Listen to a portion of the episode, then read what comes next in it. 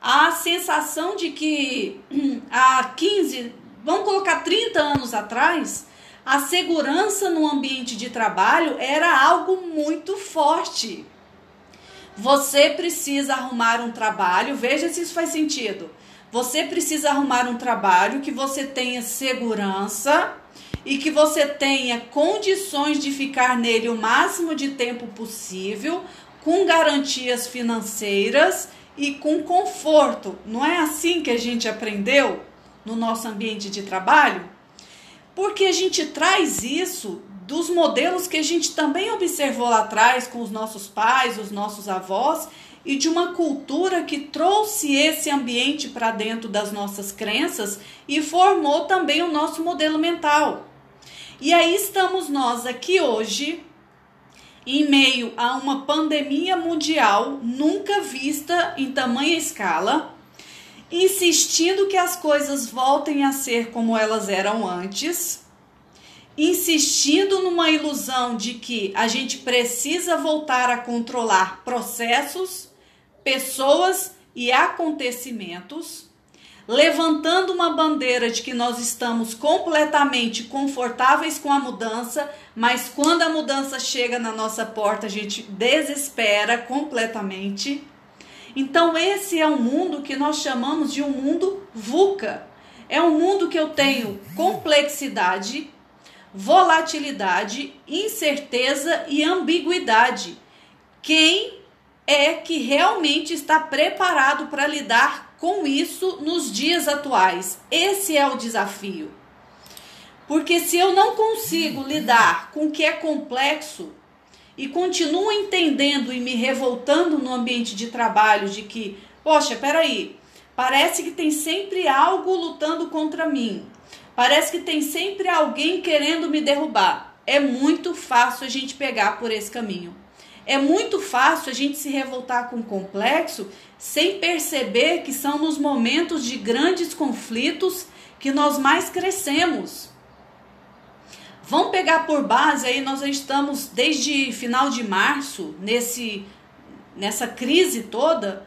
Pega de final de março até agora que nós já estamos em junho o quanto você cresceu, o quanto você se permitiu aprender coisas novas, o quanto você foi desafiado e o quanto você teve que lidar como nunca provavelmente teve com tamanhas frustrações como você está tendo que enfrentar nos dias de hoje.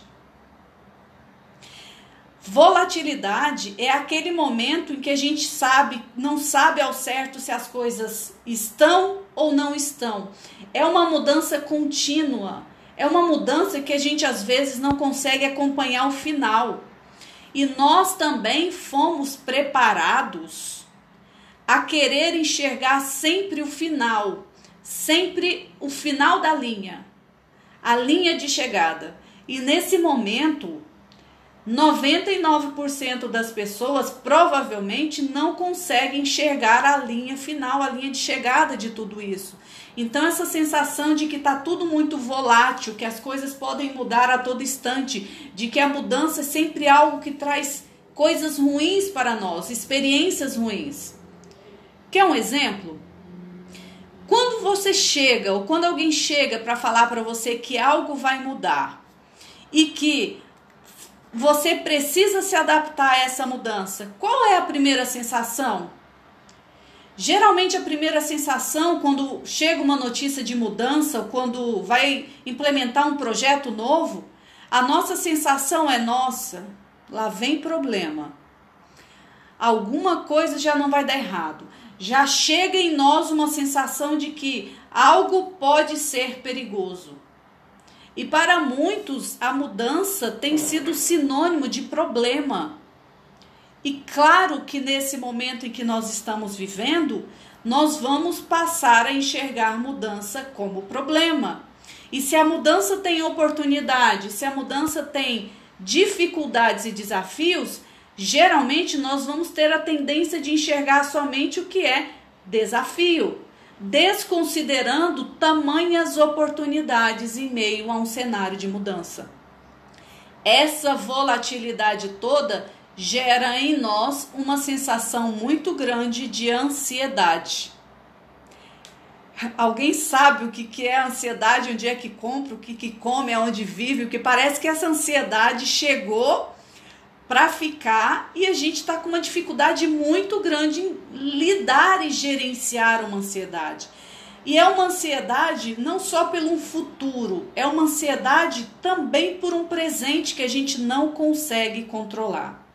E para fechar, tem a ambiguidade e a incerteza dentro desse mundo VUCA. Essa ambiguidade ainda é uma ingênua, uma ingênuo, um ingênuo modo da gente conduzir as nossas atividades dentro das empresas, acreditando de que as coisas não podem ser ao mesmo tempo que não são. Então vejo muita gente, muito profissional ainda muito revoltado nas organizações porque falam assim para mim: Marcela, Aqui na empresa funciona assim: hoje as coisas são, amanhã elas já não são. Porque implementa um processo, aí na semana que vem, vem muda esse processo. Não tem como ter resultado com isso. Eu falo, cidadão, ou você aprende a lidar com isso, ou não adianta mudar de CNPJ, não adianta mudar de cidade, não adianta mudar de país. Porque essa ambiguidade toda é, é, é, é uma mola propulsora para esse novo mercado. E essa incerteza precisa passar a ser a certeza maior que nós temos. Porque enquanto a gente continuar acreditando de que a gente vai entrar no nosso ambiente organizacional no início do dia e a gente vai sair no final do dia com aquela certeza de que tudo saiu completamente como nós esperávamos, é uma ilusão. Se vocês pararem para observar, eu tenho conversado nos últimos meses com muitos empresários, empresários renomados, donos de negócio aí de vários estados, para entender um pouquinho a cabeça deles, para falar assim, cara, o que, que vocês estão pensando? O que, que vocês estão sentindo com esse mercado todo? Porque assim, eu já lido com profissionais o tempo todo e eu sei que aqui tá bem complicado. E quando eu observo que para eles também não tá fácil, porque imagina, problema de profissional, problema de um funcionário é de um tamanho. Problema de um dono de empresa tem uma outra proporção. E às vezes a gente tem uma mania de achar assim: ah, mas eles estão preparados ou eles sabem tudo. Não. Nesse momento, a incerteza também paira a mente desses grandes gestores porque ninguém consegue ao certo medir o que, que é isso. Então eu fiz questão de trazer esse momento é, para a gente entender que o mundo VUCA é o mundo que já acontecia antes, que está acontecendo agora e que tende a continuar acontecendo nos próximos tempos com uma velocidade e aceleração de mudança maior. Ou a gente aprende a lidar com esses prismas e movimentos, ou a gente vai ficar fadado a permanecer naquela zoninha de conforto e ter que lidar com as consequências do desemprego, da frustração, de não conseguir implementar e acompanhar as mudanças, não só dentro da nossa organização, como no ambiente organizacional de maneira geral que a gente pode escolher em trabalhar dentro de uma empresa ou num modelo autônomo, prestador de serviço. Ainda assim o desafio acontece. Faz sentido isso para vocês?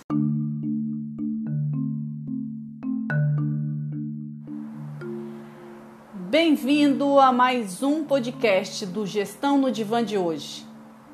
O nosso assunto hoje é decisões de vendas e o mercado incerto o que, que é isso que nós tivemos que viver nos últimos meses, do volume e complexidade das decisões que nós tivemos que tomar. Então eu venho aqui para trazer algumas dicas de como tomar decisões mais produtivas e como montar estratégias mais assertivas para a equipe de vendas, para o profissional de vendas que está buscando se reconectar com o seu cliente e com o mercado. A gente sabe que nos últimos meses não foi fácil, porque nós podemos observar o quanto a grande maioria estava inabilitada para tomar grandes decisões complexas. E a gente pode perceber que esses reflexos dessas decisões improdutivas já começam a se mostrar frustrantes e preocupantes. Foi uma sensação horrorosa em que a gente é, começou a perceber que faltava um arcabouço maior e mais estruturado para que a gente pudesse conseguir tomar as decisões complicadas que precisamos tomar. Diante de um tamanho cenário de grandes mudanças, um volume gigantesco de incertezas, a gente começou a perceber que tomada de decisão não era somente uma capacidade e algo que a gente pudesse escolher, mas uma grande habilidade e fundamental para a gente conseguir sobreviver a este cenário mundial. Passamos aí por grandes e importantes fases, a fase da sobrevivência, que foi aquele início em que as empresas muitas não conseguiram sobreviver e aquelas que conseguiram saíram mais fortes, porém com grandes decisões a serem tomadas. O quadro de funcionários precisou ser revisto, o quadro financeiro precisou ser reajustado e os clientes precisaram ser reconquistados. As empresas começaram a perceber que aquilo que parecia seguro, confortável e duradouro já não se mostrava mais assim. E aí, essa dificuldade de tomada de decisão é uma habilidade forte que a gente precisa começar a desenvolver, e a gente tem percebido também que dentro das organizações, e eu não estou falando só da base da pirâmide, eu estou falando também do topo da pirâmide, pude observar muitos executivos nos últimos meses com muita dificuldade em tomada de decisão. E a tomada de decisão, ela, ela traz para a gente grandes possibilidades e a dificuldade de se observar cenários ainda é um, um grande tabu. O que, que seria observar cenários? Há aqueles que dizem que eu preciso sair enxergando tudo, há outros que eu preciso direcionar o meu foco, mas quando a gente está falando de tomada de decisão, a gente precisa considerar os vieses que norteiam as nossas decisões. E decisões complexas são fundamentadas por opções muito diversas e opções muito reais. Se essas opções fossem muito semelhantes umas às outras e muito simplórias, provavelmente nós não estaríamos falando de uma decisão complexa. Então, umas, algumas dicas importantes nesse momento é que a gente precisa se conscientizar. Que quando a gente está falando de tomada de decisão, nós estamos falando de ação com relação a algo e eu preciso tomar consciência de que decisão é sobre obter, ganhar algo e deixar de ter ou deixar de ganhar um outro algo. Há ainda uma grande dificuldade por parte das pessoas de entenderem o processo da tomada de decisão. E aí algumas decisões começaram a ser norteadas por motivos emergentes e urgentes que não norteavam ao certo as pessoas. E a gente precisa se atentar nesse momento que a falta de preparo em tomadas de decisão pode levar a caminhos tortuosos e perigosos. Aqueles que conseguiram sobreviver da fase de, de sobrevivência para uma fase de manutenção, que observaram que o mercado não é incerto no agora, o mercado vem certo há muito tempo. O mercado sempre se mostrou de uma maneira muito mais volátil, de uma maneira muito mais ambígua. A gente já vinha acompanhando muitas tendências que apontavam no mercado, inclusive a tendência de um consumo mais moderado, de um consumo mais direcionado, principalmente no ambiente virtual e no ambiente online. Então, algumas questões a gente precisa observar. Três consciências precisam ser dispersas, despertas e trabalhadas. A consciência do individual. Quem sou eu perante isso? Quem é o meu grupo perante tudo isso? E quais são as possíveis e reais opções de solução? Quando a gente está falando de tomadas de decisão, a gente observa ainda uma grande dificuldade em considerar opções. Empresas que venceram a fase da manutenção, que já estão avançando para uma fase de retomada, provavelmente tiveram que analisar o custo mínimo de operação e o custo mínimo de impacto. Quando a gente está falando de decisão, a gente está falando de avaliação, de observação de cenário. Então, esse movimento precisa continuar, porque se eu não compreender o que, que eu tenho, entendendo qual é a força que movimenta a minha empresa, não há que se falar em conectar com clientes. As negociações precisam ser orientadas para resultado. E quando nós estamos falando de negociações, nós estamos falando de decisões. Aí é um ponto-chave e um calcanhar de Aquiles ainda de muitos profissionais e muitos executivos a negociação efetiva voltada para resultado. Mas não é qualquer resultado, é a consideração também das opções que se tem, que se pode e que se quer. Se eu não consigo trabalhar muito bem, navegar muito bem disso, provavelmente eu vou ter uma grande dificuldade em tomar decisões e não somente nesse aspecto, mas de avançar para a fase da ação. Evoluímos para uma fase de retomada, grandes empresas ou pequenas empresas precisam se reerguer, o profissional precisa reconhecer o momento atual, desprendendo dos paradigmas anteriores. É preciso verificar que a multifunção e a multitarefa é essencial nesse momento, mas, porém, precisamos montar as nossas estratégias com base no potencial que se tem dentro das organizações ou dentro do potencial que nós temos no nosso ambiente profissional. Não adianta eu considerar em avançar com uma equipe menor, enxuta nesse momento, focando em aumentar o meu volume de vendas, aumentar o meu resultado, trazer mais dinheiro para minha empresa, se eu não sei direcionar o potencial da minha equipe. Eu preciso direcionar o potencial criativo, o potencial executório e o potencial decisório. Provavelmente dentro da minha organização eu tenho pessoas com perfis mais apropriados e mais preparados nesse momento para tomadas de decisões. Assim como eu tenho perfis que são mais direcionados para um potencial criativo. Então não há que a gente não há como se falar em multifunção e multitarefa misturando os potenciais e realocando erroneamente a equipe que eu tenho com a força que eu tenho. É preciso voltar o olhar para dentro das organizações e observar o que se tem, o que se pode, para aí observar o que se quer, com metas curtas e estruturadas.